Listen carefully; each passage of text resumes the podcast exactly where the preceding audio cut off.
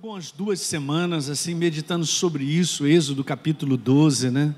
E é tão legal, eu tentei trazer uma imagem para que a gente pudesse ter isso no nosso coração, daquilo que representa uma ordem de Deus que havia falado para o povo de Israel. E veja, é muito legal, gente, porque isso aqui é uma primeira, vamos dizer assim, é uma figura do momento decisivo do povo de Israel, depois de 430 anos na escravidão, serem libertos. E Deus então faz essa analogia, né, essa simbologia através do cordeiro. E obviamente depois Deus pede, Ele mesmo, olha, peguem o sangue desse cordeiro e passem na, na verga das portas. E nós conhecemos isso como a, a, a comemoração da Páscoa, né, da passagem, nós vamos ler isso aí. Mas isso aí ficou no meu coração da gente compreender. É muito legal você ter esse entendimento. Gente, tudo é uma fé, é um entendimento, na verdade, que você toma posse. Você não sente, mas você sabe que é verdadeiro, por isso você crê. E aí você ativa e eu também o poder de Deus. Mas então, quando você, nesses dias, sei lá, sempre, volta e meia, se ele se levanta, olha lá no espelho e se vê coberto pelo sangue do Cordeiro. É importante, é nosso. Né? Ele fez essa obra e ele conquistou para, para todo aquele que crê. Então, vamos falar um pouquinho sobre o sangue que nos cobre, obviamente é mais do que isso, né? Então, em Êxodo, capítulo 12, verso número 3, falem a toda a congregação de Israel dizendo o seguinte: Deus determinou. No dia 10 desse mês, cada um tomará para si um cordeiro. Agora veja que legal, segundo a casa dos pais, um cordeiro para cada família. Sabe que a visão de Deus é familiar. Crê no Senhor Jesus, será salvo tu e a tua casa. É uma revelação bem simples, mas muito poderosa. Porque a ideia de Deus é família. Eu sou e você também, nós somos filhos do Deus Altíssimo, dessa grande família, não é verdade? Bem interessante isso. Gente, isso aqui é tão importante que eu quero te falar. Deus declarou que esse seria o primeiro ano, o primeiro mês do primeiro ano do povo judeu. Porque antes deles entrarem, isso é só um detalhe para você pegar, mas antes deles entrarem no Egito, eram 70 pessoas, a família de Jacó. Mas eles saem de lá com uma multidão de quase 3 milhões de pessoas. Então Deus começou a colocar muitas coisas. A primeira delas é para declarar que esse seria o dia da libertação, o ano, o mês e que eles precisariam comemorar. E veja, está escrito lá um cordeiro sem defeito, falando a respeito de quem? Olhando para quem? Que hoje a gente entende lendo tudo isso, o cordeiro é Jesus, sem pecado. E aí veja o que, que acontece no próximo verso, no verso 6: Vocês guardarão o cordeiro até o décimo quarto dia, e todo o ajuntamento da congregação de Israel o matará no crepúsculo da tarde. Você sabia que era feito um sacrifício pela manhã? Na hora três, e havia um sacrifício na hora nona, na parte da tarde. E Jesus foi exatamente o cordeiro imolado das três, da hora terceira até a hora nona. Quando na hora nona Jesus chega e diz assim: Senhor, em tuas mãos eu entrego o meu espírito, está consumado. Perfeito, gente, que coisa fantástica. Veja, verso número 7, está escrito lá: pegarão um pouco do sangue e o passarão nas duas ombreiras e na viga superior da porta, nas casas em que o comerem. Hum. Muito bom. Verso número 11 diz assim: É assim que vocês devem comê-lo. Já estão prontos para viajar. Ó, oh, a libertação de vocês está aqui, porque nós sabemos que acontece agora é a última praga que, que cai sobre o Egito para a libertação em definitivo desse povo. Isso, gente, é, é uma alusão perfeita à nossa vida. Nós fomos libertos do império das trevas por causa de um cordeiro sem defeito que fez o sacrifício por nós. Em definitivo, eles nunca mais voltaram para o Egito. Aleluia, hein? Veja então agora, o verso número 12 diz lá assim: Porque naquele, naquela noite passarei, ó, passagem pela terra do Egito e matarei na terra do Egito todos os primogênitos, tanto das pessoas como dos animais, e executarei juízo sobre todos os deuses do Egito.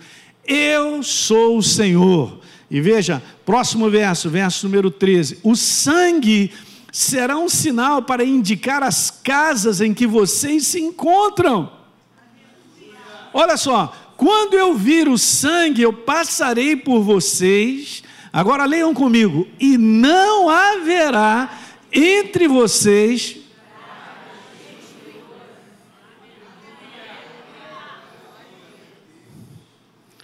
Sabe que isso no mundo do espírito é uma verdade. O mundo do espírito, do império das traves, sabe quem nós somos. Já falei isso diversas vezes. Passa do outro lado da rua. Porque maior é aquele que está em nós. É a luz de Deus que ele sabe, está na igreja. A igreja sabe quem ela é, que aliança ela tem. Quem é que nos comprou com um propósito? Que Deus nos comprou com um propósito. Até parece que nós nascemos nessa época porque a gente quis. Deus te trouxe com uma finalidade. E Ele tem um propósito na tua vida. Não só coletivamente, mas individualmente. Nós não estamos largados nesse mundo, tentando chegar a algum lugar, mas não estamos mesmo. Aleluia. E para provar isso, você vê que Deus guia, dirige esse povo até o destino final. Nós somos assistidos por Deus até o final. Ele vai adiante de nós, atrás de nós está na retaguarda, diga aleluia. Há um anjo que nos cobre debaixo de um propósito.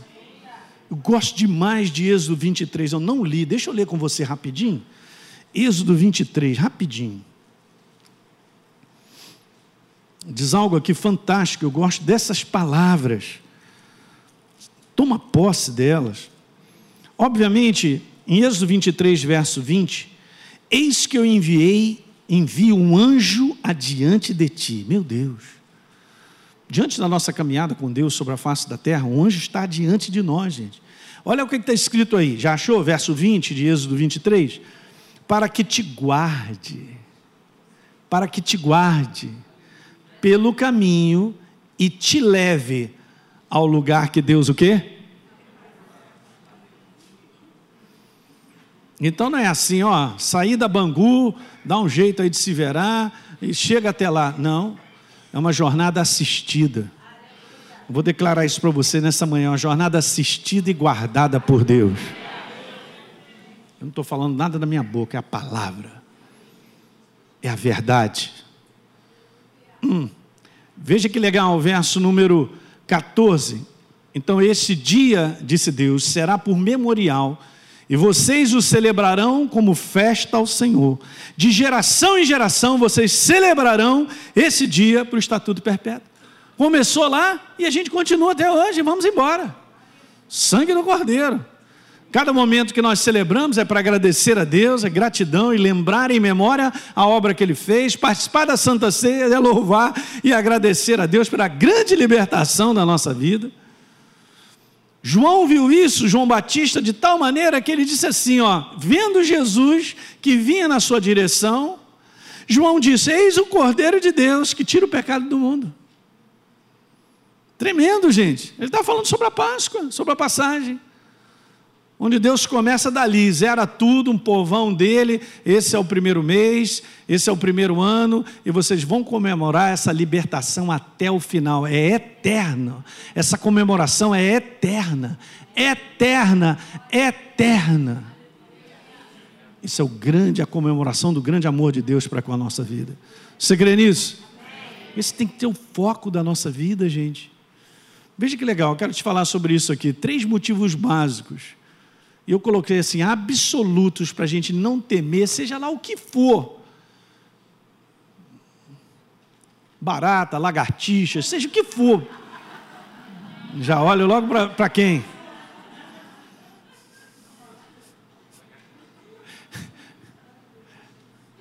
É tão legal né, a gente compreender que nós estamos debaixo de um propósito, cara. E nós vivemos um propósito. Gente, se Deus está fazendo uma obra sobre a face da terra, Ele está fazendo através de quem? Da parede. Não, da igreja, que somos nós. No mundo inteiro. É, agora a gente começou a, a escola Atos, eu sempre, todo ano, eu peço ao Fernando, já de um tempo para cá, para levar um pouquinho ao coração das pessoas a noção do grande avivamento que nós já estamos vivendo sobre a face da terra. Gente, Deus tem feito coisas tremendas, salvando milhões de pessoas, E até o final só vai aumentar isso. Eu não creio que Deus vai perder no final. O inferno ele fica agitado dizendo que é grande, mas não é nada, é um gato desdentado. Porque Jesus está trabalhando, está trabalhando, salvando, libertando milhões de pessoas. Aleluia! Vivemos uma obra no nosso, no nosso país, queridos, de um crescimento, de um avivamento fantástico. O pessoal lá de fora sabe disso. E lembra que a gente vem sempre declarando isso? Que o nosso país é um farol de luz no fim dos tempos. Deus está levantando nações para serem um farol de luz no fim dos tempos. Até o momento certo, o Espírito Santo e Jesus vir nos levar. Tem um momento. E nós estamos aguardando. Então veja, são três motivos que eu quero te colocar, básicos e absolutos, obviamente é a palavra, está aí, ó, é que através do sangue de Jesus, uma nova aliança foi estabelecida. Eu quero te falar, ela é definitiva, ela é perfeita. Então, veja, Efésios capítulo 2, verso 12, eu me deliciei com Efésios, porque Paulo diz assim: naquele tempo vocês estavam sem Cristo, nós estávamos separados de uma comunidade de Israel, nós estávamos estranhos às alianças de uma promessa com Deus vivo, né? Não tendo esperança, meu Deus, isso aí é grave, hein? E sem Deus no mundo. Mas veja, verso número 13. Hum. Mas agora, em Cristo Jesus, diga em Cristo Jesus, é a nossa identidade em Cristo Jesus. E se alguém está em Cristo Jesus, é nova criação. As coisas velhas, eis que se fizeram novas todas as coisas. Beleza? E agora em Cristo Jesus, vocês que antes estavam longe, vocês foram aproximados pelo sangue de Cristo. Gente, nós não fomos aproximados porque a gente é bonzinho, porque a gente é bonito, ou porque Deus tem uma preferência com alguma nação, algum povo, alguma língua. Não, é pela paixão dele. Pela paixão dele. Ele ama o ser humano. E ele fez isso no nosso lugar e de todos que o recebem como Senhor e Salvador. Meu Deus. Essa é a grande prova do amor de Deus, não é verdade? Paulo arrebentou nesse versículo. Veja, vamos pular um pouquinho para o 18, porque está escrito assim, ó porque por meio dele, obviamente eu coloquei ali Jesus, pelo sangue dele, ambos, qualquer ser ou judeu, ou seja o gentio, ambos têm acesso a quem? Ao Pai em um só Espírito. E veja o verso 19: Assim vocês não são mais estrangeiros e peregrinos, mas são concidadãos dos santos e membros da família de Deus. Eu, o Criador do universo é meu Pai. E agora, por causa do sangue do seu filho, eu pertenço à família. Eu estou na casa de papai, chamado reino dele. Que Jesus falou: o reino de Deus não vem com visível aparência, ele está no coração de você. Eu cheguei lá, você também. Para você ter uma ideia, Paulo diz assim: Você foi ressuscitado com Cristo, capítulo 2 de Efésios, e assentado em lugares celestiais. É lá que você está sentado. Eu também sou o corpo dele absolutas verdades, absolutas que nos fundamentam, que geram descanso no nosso coração, em tempos de caos, seja em tempos de que for. O que vai te fundamentar e gerar descanso e certeza e segurança é a obra da cruz do Calvário. Levanta ela, porque Deus não nos chamou para ver, chamou para acreditar na sua verdade. Diga aleluia! Ah, mas toma ninguém hoje acredita na Bíblia, mas você acredita. Fala para o teu irmão, você acredita? Eu também. Eu não quero saber. É a verdade. E aí veja, 1 Coríntios capítulo 6, verso 19. Será que vocês não sabem que o corpo de vocês é santuário do Espírito Santo? E que está em vocês e que vocês receberam de Deus e que vocês não são de vocês. Aleluia! Não, pastor, está comigo mesmo. Você pertence a Jesus por inteiro. Me comprou você. Você é dele. Olha só o verso número 20. Porque vocês foram comprados por preço. Meu Deus, sangue de Jesus. Agora, pois, glorifica a Deus no vosso corpo, no vosso espírito, que é tudo dele. Aí tu pensa que eu fui comprado, você também, eu pertenço a ele. O inferno pode chegar assim e meter uma mãozão em você? Você vê? A gente vai meditando nas verdades de Deus, vai fortalecendo o nosso coração. Hum. Eu sempre digo isso, vou repetir: você não é mais um na multidão. Repita comigo: eu não sou mais um na multidão. Isso não significa que nós somos melhores que as pessoas, mas uma aliança, um sangue foi derramado a nosso favor e nós tomamos posse. E isso está liberado para todo mundo, para todo que crê. Veja que legal. Hebreus capítulo 10, verso número 12. Jesus, porém, tendo oferecido para sempre um único sacrifício pelos pecados, obviamente, através do seu sangue, ele assentou à direita de Deus e está sentado de lá, de lá que ele reina. Não, é não, e Paulo diz assim: nós estamos assentados com Cristo em lugares celestiais, eu sou o corpo dele, é lá que nós estamos. A palavra profética do Salmo 110 o Senhor diz ao meu Senhor: assenta-te à minha direita, até que eu ponha os inimigos debaixo dos teus pés. É uma mensagem profética a respeito de Jesus. Mas pode tomar posse, porque no dia que ele assentou em lugares celestiais, eu também morri com ele, ressuscitei e estou assentado com ele. Esse é o nosso lugar. Então não deixe o inimigo ficar falando bobagem. Gente, o inimigo, Satanás, a ação de Satanás, é uma ação me tirando o foco da verdade, para que eu absorva de tudo que está do lado de fora várias situações que se traduzem na minha mente. É, nós estamos lascados, não vai dar mesmo. Meu Deus, que situação complicada. É, não vejo saída e tal. Ele trabalha nessa área. Mas a verdade está estabelecida, não mudará. Quem guerreia as minhas guerras não sou eu, é Deus quem luta por mim e por você. É Ele quem sai para o combate. Se está escrito em Isaías, é isso que ele faz. Ele, ele destrói as portas de ferro, as trancas de bronze, ele faz de tudo. Endireitarei os caminhos tortuosos. Não somos nós. Confia nele, porque ele está adiante de você, lembra lá? Ah, pastor, estou precisando que uma porta se abra. Vai abrir. Se é de Deus, ela vai abrir. Você pode estar certo. E o que Deus abre, ninguém fecha. Toma posse nisso aí. Aleluia. Sabe, é, é doideira mesmo que em tempo de crise, seja em qualquer área, Deus se mostra de maneira abundante. É para dar nó no nosso neurônio. É, Jesus, vai dando nó no neurônio, aleluia. Queima mesmo esses neurônios, vou te falar.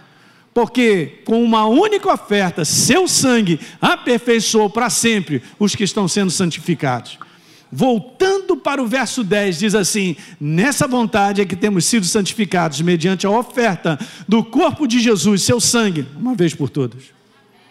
Obra feita. Nosso posicionamento sempre é de uma obra feita.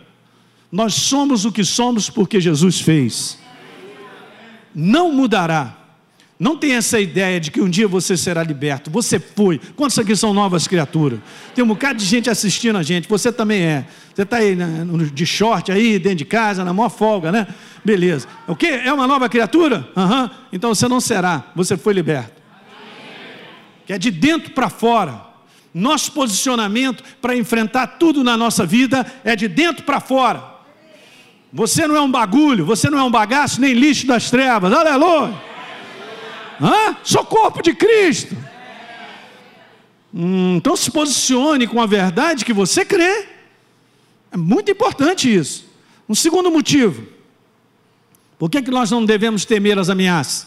É que através do sangue de Jesus nós fomos libertos de uma autoridade, de um domínio. Eu não sabia disso, mas eu estava debaixo de uma autoridade e domínio das trevas. Mas uma vez que a minha natureza mudou, acabou. Veja que legal, é uma das passagens mais maravilhosas. Romanos 8, verso número 1. Agora, pois, já não existe condenação. Olha o detalhe aqui. Para aqueles que estão aonde? Interessante o apóstolo Paulo colocar as palavras próprias, olha, é, é, obviamente é o Espírito Santo. Não está falando ali sobre todo mundo, está falando quem está em Cristo Jesus. Não é não? E olha que declaração fantástica, porque a lei do Espírito da vida, quem manda é essa. Essa está sentada num trono de eternidade a eternidade. Veja que legal, em Cristo livrou, libertou eu e você da lei da morte e do pecado. Colossenses capítulo 1, verso 13, ele nos do poder das trevas tem uma autoridade e domínio e nos transportou para o reino do filho do seu amor, no qual nós temos a redenção pelo seu sangue e a remissão de pecados. Vou te falar, o diabo não manda na tua vida. Tu tem que mandar ele calar a boca. E ele vai calar, hein?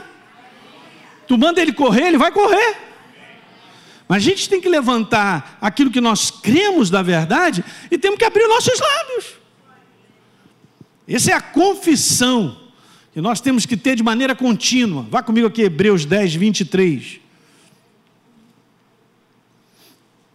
Não é tempo de ficar calado, hein?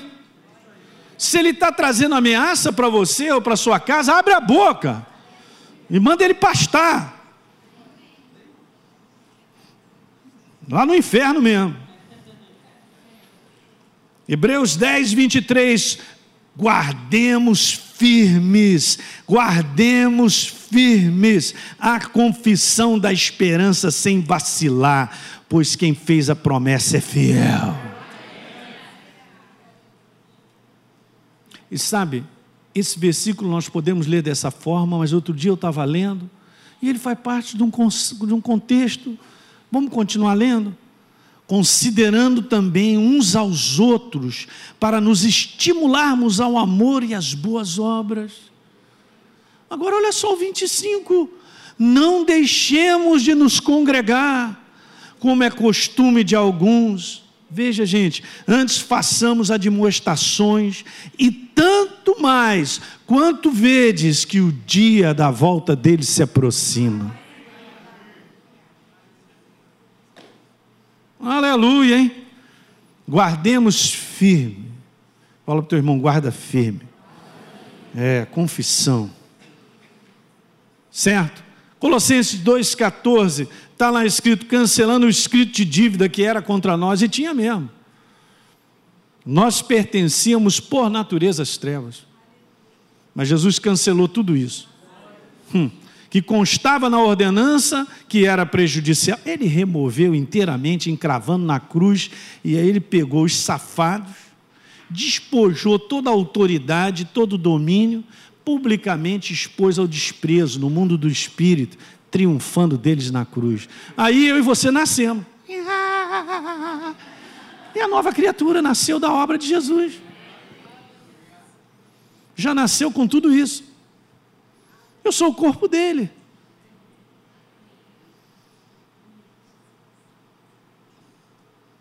Por isso que é maravilhoso, né?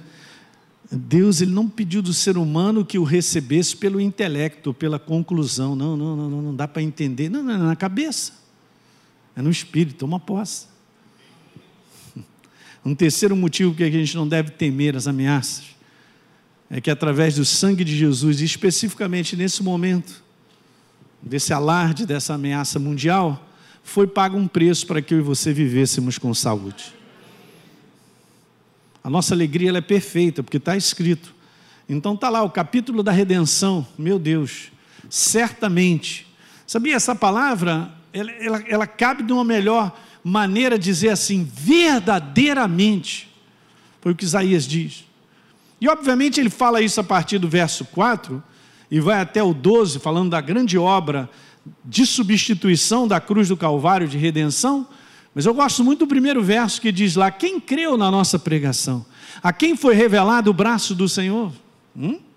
Porque tudo está valendo para aquele que sempre foi assim. Verdadeiramente Ele tomou sobre si as nossas enfermidades e as nossas dores, levou sobre si. E olha o verso número 5 diz lá: Ele foi transpassado, eu não botei essa parte, né? Pelas nossas transgressões, moído pelas nossas iniquidades, o castigo que nos trouxe a paz estava sobre ele, e pelas suas firaduras fomos sarados. Não serei, eu fui. Então eu tenho uma aliança de saúde. Veja que coisa legal. Mateus, no verso número 16, ele enxerga isso, que veja, ao cair da tarde, trouxeram a Jesus muitos endemoniados. Apenas com a palavra expulsou os espíritos e curou todos que estavam doentes.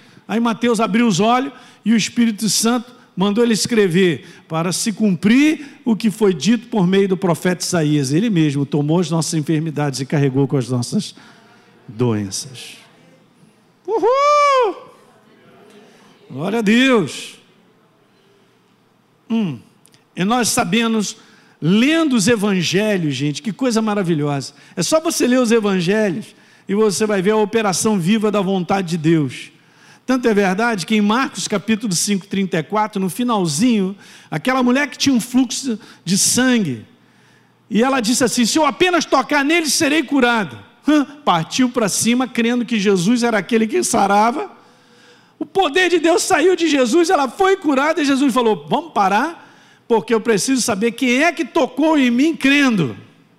Vou repetir: quem tocou em mim crendo, porque de mim saiu o poder. Aí a mulher veio, se apresentou para ele, ele mandou ver isso aí. Filha, a tua fé te salvou. Ela te curou. Legal é que ele diz assim: vai em paz, tá? E ó, fique livre do teu mal. Aleluia! Chamou a doença de malignidade. Então Lucas 13, 16 é outra. Jesus cura essa mulher o pessoal fica revoltado porque Jesus curou no dia de sábado, ela tinha um espírito de enfermidade. Aí Jesus fala assim: gente, vocês aí, ó, por que motivo não deveria, não deveria eu livrar desse cativeiro? Chamou doença de cativeiro. em dia de sábado, essa filha de Abraão, ó, esse detalhe é importante: filha de Abraão, porque ele está falando sobre uma aliança com Deus. Ela tinha uma aliança de saúde porque a aliança de saúde não é nova, ela já existia na primeira aliança. Eliminarei do meio de vocês as doenças. Hum, ainda termina dizendo assim: a quem Satanás trazia presa 18 anos. Alguém enxerga a ira de Deus e a vontade de libertar os encarcerados. E o desejo que a gente viva com saúde. Você já está implícito nisso aí, ó.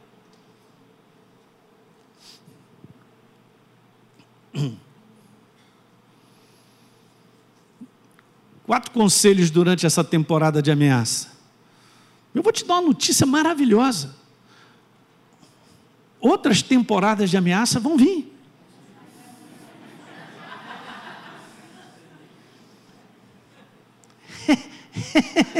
Pastor, vamos embora. Você vai para onde? Vai sumir desse mundo?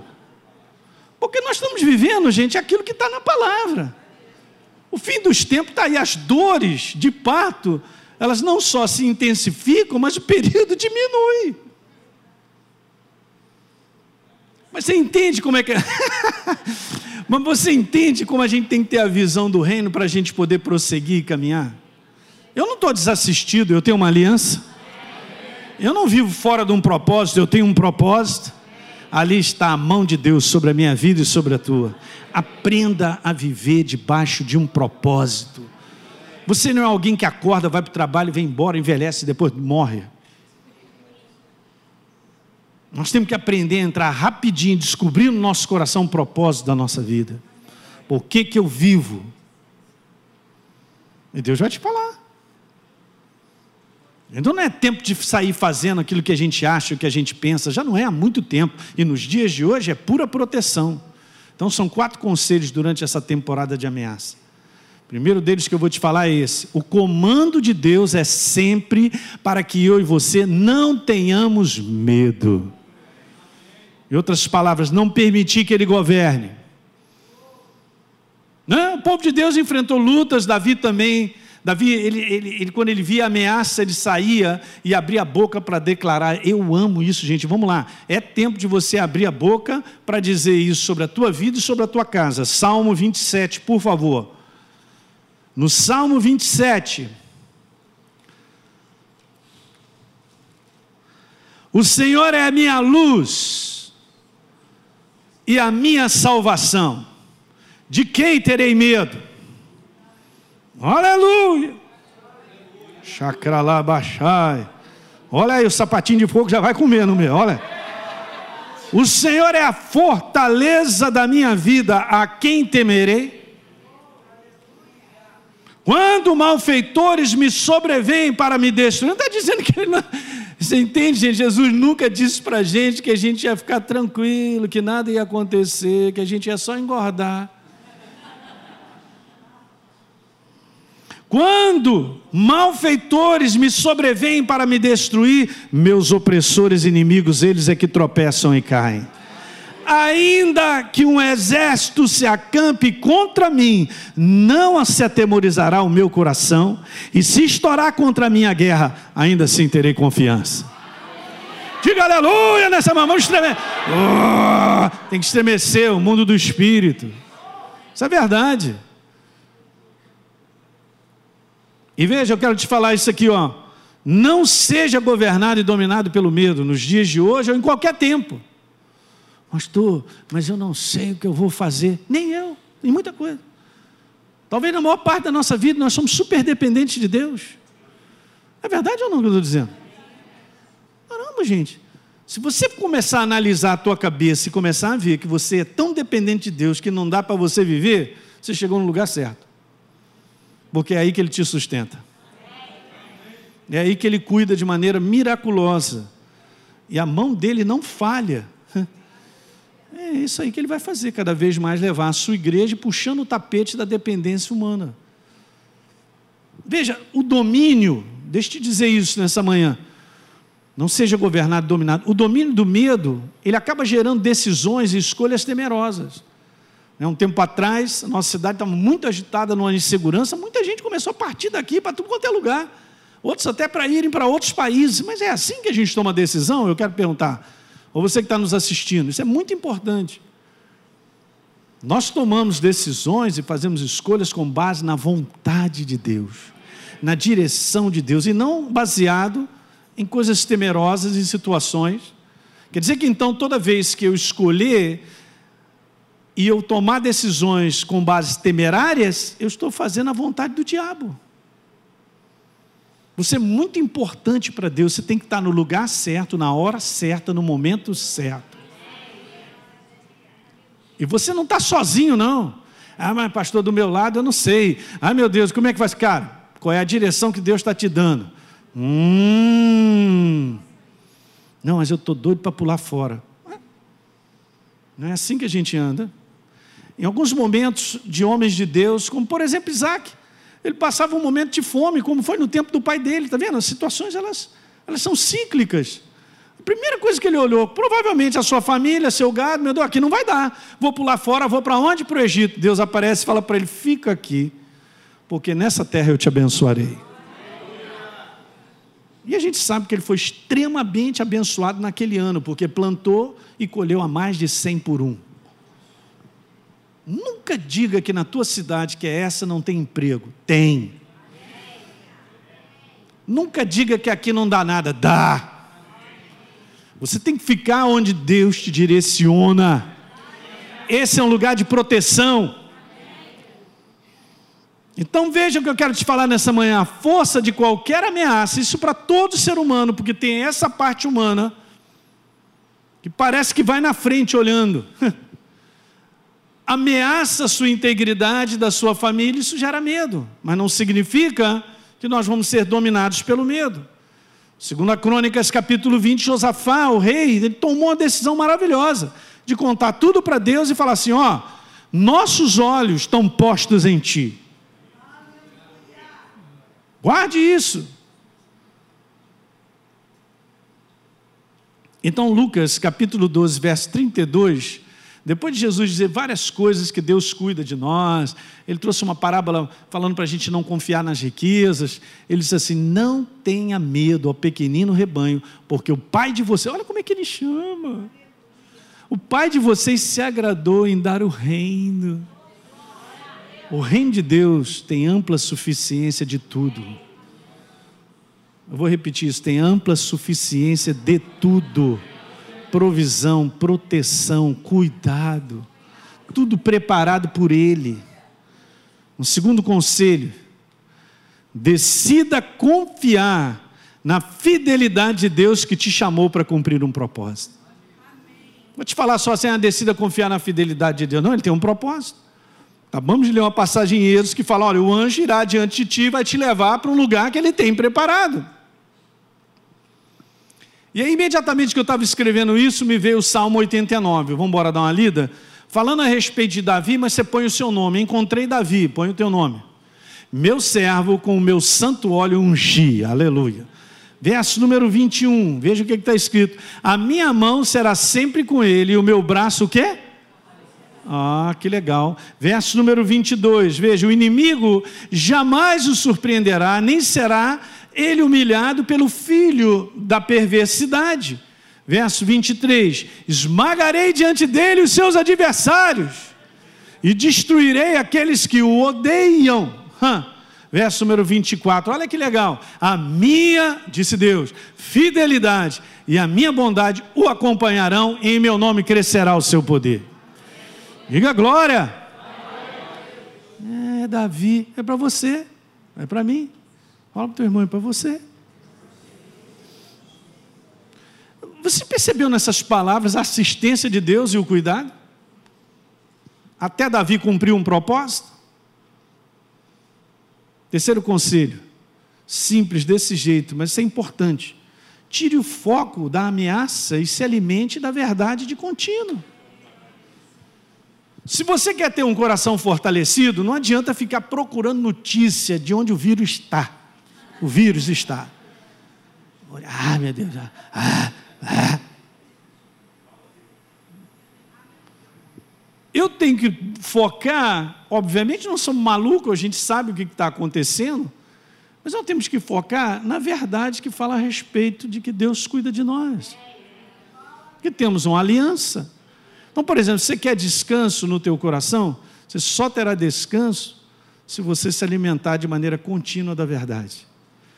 E está escrito assim, ó, João capítulo 6, 57.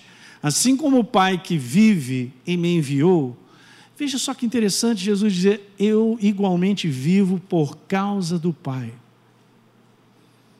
Também quem de mim se alimenta por mim viverá. Quando Jesus dá uma declaração dessa, a gente entende plenamente que é um contexto contínuo e diário. Não posso ficar dependendo de domingo em domingo. E aí, durante a semana, eu sou bombardeado com notícias de caos. Hum? Nós temos que nos alimentar. Deixa eu te dizer, se alimentar da verdade, é isso que eu acabei de dizer, de maneira contínua, gera descanso e elimina a insegurança gerada pela ameaça. Você só terá isso, eu também, todos nós, se nos alimentarmos de maneira contínua da verdade pastor Paulo mandou ver na quinta-feira falando sobre a manteiga, sobre os fundamentos da verdade, retirar o recheio, de ser bíblico, de ficar com a palavra, de não permitir ser governado por raciocínios e conclusões meramente humanas. Ele falou sobre filosofias, sobre aquilo que o homem acha, pensa. Então, dessa maneira, você andará em descanso, é maravilhoso a certeza aumentará no teu coração. E óbvio, por último, um conselho: observe as regras básicas de higiene pessoal. Oh, pastor, fala a Deus. Não é não? Trabalhei na área de saúde muitos anos. Gente, a coisa mais importante, é brincadeira que eu vou falar. A coisa mais importante que a gente deve fazer de maneira contínua lavar as mãos com sabão. Quantas vezes você desejar, sem paranoia, mas lave as mãos. São regras básicas aí na internet, eu não vou ficar falando tudo isso. É bom tomar banho, escovar os dentes, tomar um banho de criolina. Não, não, não é brincadeira.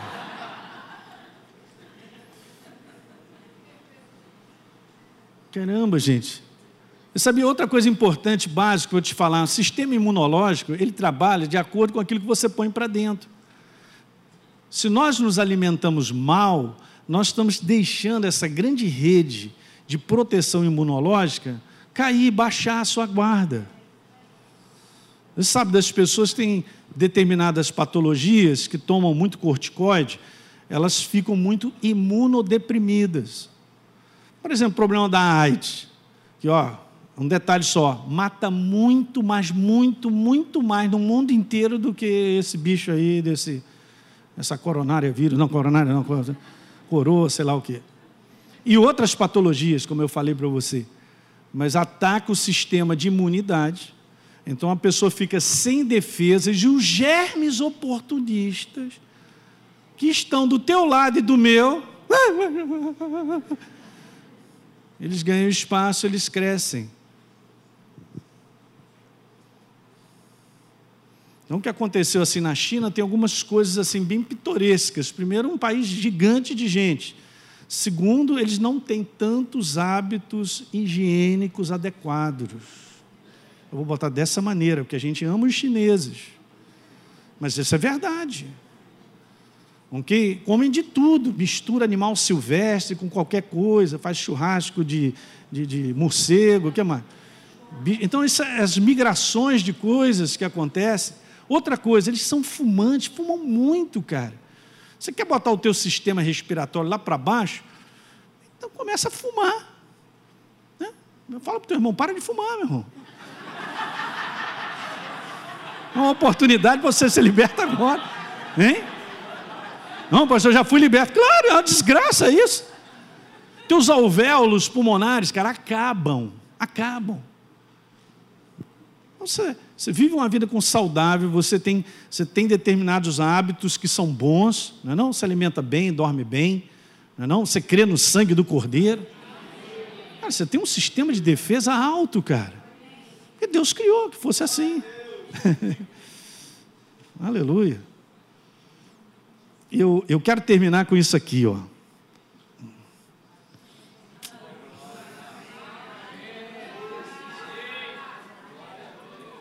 É o que eu e você não vemos com os olhos naturais, mas é uma verdade. O que habita no esconderijo do Altíssimo e descansa à sombra do Onipotente, diz a minha alma, meu baluarte, meu Deus, em quem eu confio, Ele é meu escudo. É bom, pode tirar foto para você ver isso todo dia. Você está debaixo das asas. Eu citei esse exemplo. Você vê, gente, Deus, Jesus, ele é um dos momentos que eu mais amo de Jesus. É quando Jesus, diante de Jerusalém, ele chora. E ele fala: Jerusalém, Jerusalém, olha, você que mata e apedreja os, os profetas que te foram enviados, cara. Paixão de Jesus por aquela cidade, que é a cidade dele, né? Aliás, sabia disso? O retorno dele será quando ele pisar o pé no Monte das Oliveiras, porque aquela cidade pertence a ele. Ele é rei de Salém, cidade da paz. Aí Jesus falou: quantas vezes, cara, eu quis reunir vocês como a galinha pega os pintinhos e bota debaixo das asas e abaixa para proteger. Eu já tive essa oportunidade de viver no interior e também de frequentar fazenda e ver como isso funciona. Já vi isso claramente. Às vezes a galinha está ali ciscando e os pintinhos também. Daqui a pouco a galinha.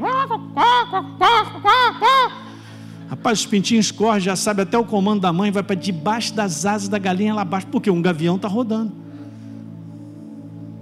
E Jesus traz esse exemplo simples, cara. E a gente tem que entender que pela fé a gente faz isso, a gente está debaixo das asas do Altíssimo. Então vamos embora ler nessa versão. E está escrito lá assim, no verso primeiro: Quem vive protegido pelo grande Deus, guardado pelo Deus Todo-Poderoso, pode dizer ao Senhor: Tu és a minha proteção, a minha fortaleza, Tu és o meu Deus, eu confio em Ti. E agora começa a descrever a manifestação do poder de Deus em relação àqueles que confiam. Verso número 3: Sim, Ele te salvará das armadilhas e das doenças mortais. 4: Ele te protegerá debaixo das suas asas, e lá estarás seguro, a sua fidelidade te protegerá como escudo. Verso número 5: Não terás medo da escuridão nem da violência que acontece durante o dia. Não ficarás assustado com a doença que se espalha nas trevas, nem com a destruição que acontece ao meio-dia. Beleza? Mil podem ser feridos e cair à tua esquerda, dez mil podem morrer à tua direita, mas nenhum mal te acontecerá. Uhul, glória. Verso 9, palavras de Deus, gente, para nós. É a sua palavra declarando: tudo isso acontecerá, porque disseste: o Senhor é a minha proteção, o grande Deus é a minha morada segura. O mal não te apanhará de surpresa e o teu lar não será atingido pela desgraça ou por desgraças. Ok, o Senhor dará instrução especiais aos seus anjos para te proteger em qualquer lugar onde fores. Ele te apoiará, eles te apoiarão com as suas mãos para não tropeçares nas pedras do caminho. Veja o verso 14. Pois assim diz o Senhor sobre ti. Ok. Ele se entregou a mim de todo o coração por isso eu o salvarei. Ele me conhece pessoalmente e por isso eu o colocarei no lugar alto e seguro. Veja, ele me pedirá ajuda e eu responderei. Quando estiver em dificuldades, eu estarei ao seu lado, resolverei seus problemas e lhe darei uma posição de honra. E para terminar, darei a ele uma vida longa e feliz e a minha salvação.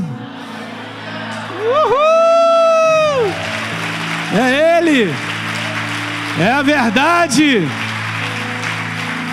Sabe, eu lendo esse salmo e me deliciando com essa verdade, não está escrito que Deus ali, ele não está escrito ali que ele vai, que está escrito assim que eu não enfrentaria problemas ou lutas, não está escrito isso. Mas está falando a defesa dele em relação a tudo que a gente enfrenta. Que Jesus falou: no mundo passais por, mas tem de bom ânimo, eu venci o mundo. Então ele sabe aquilo que a gente enfrenta e as situações que estão aí, mas ele é toda a nossa guarda e proteção.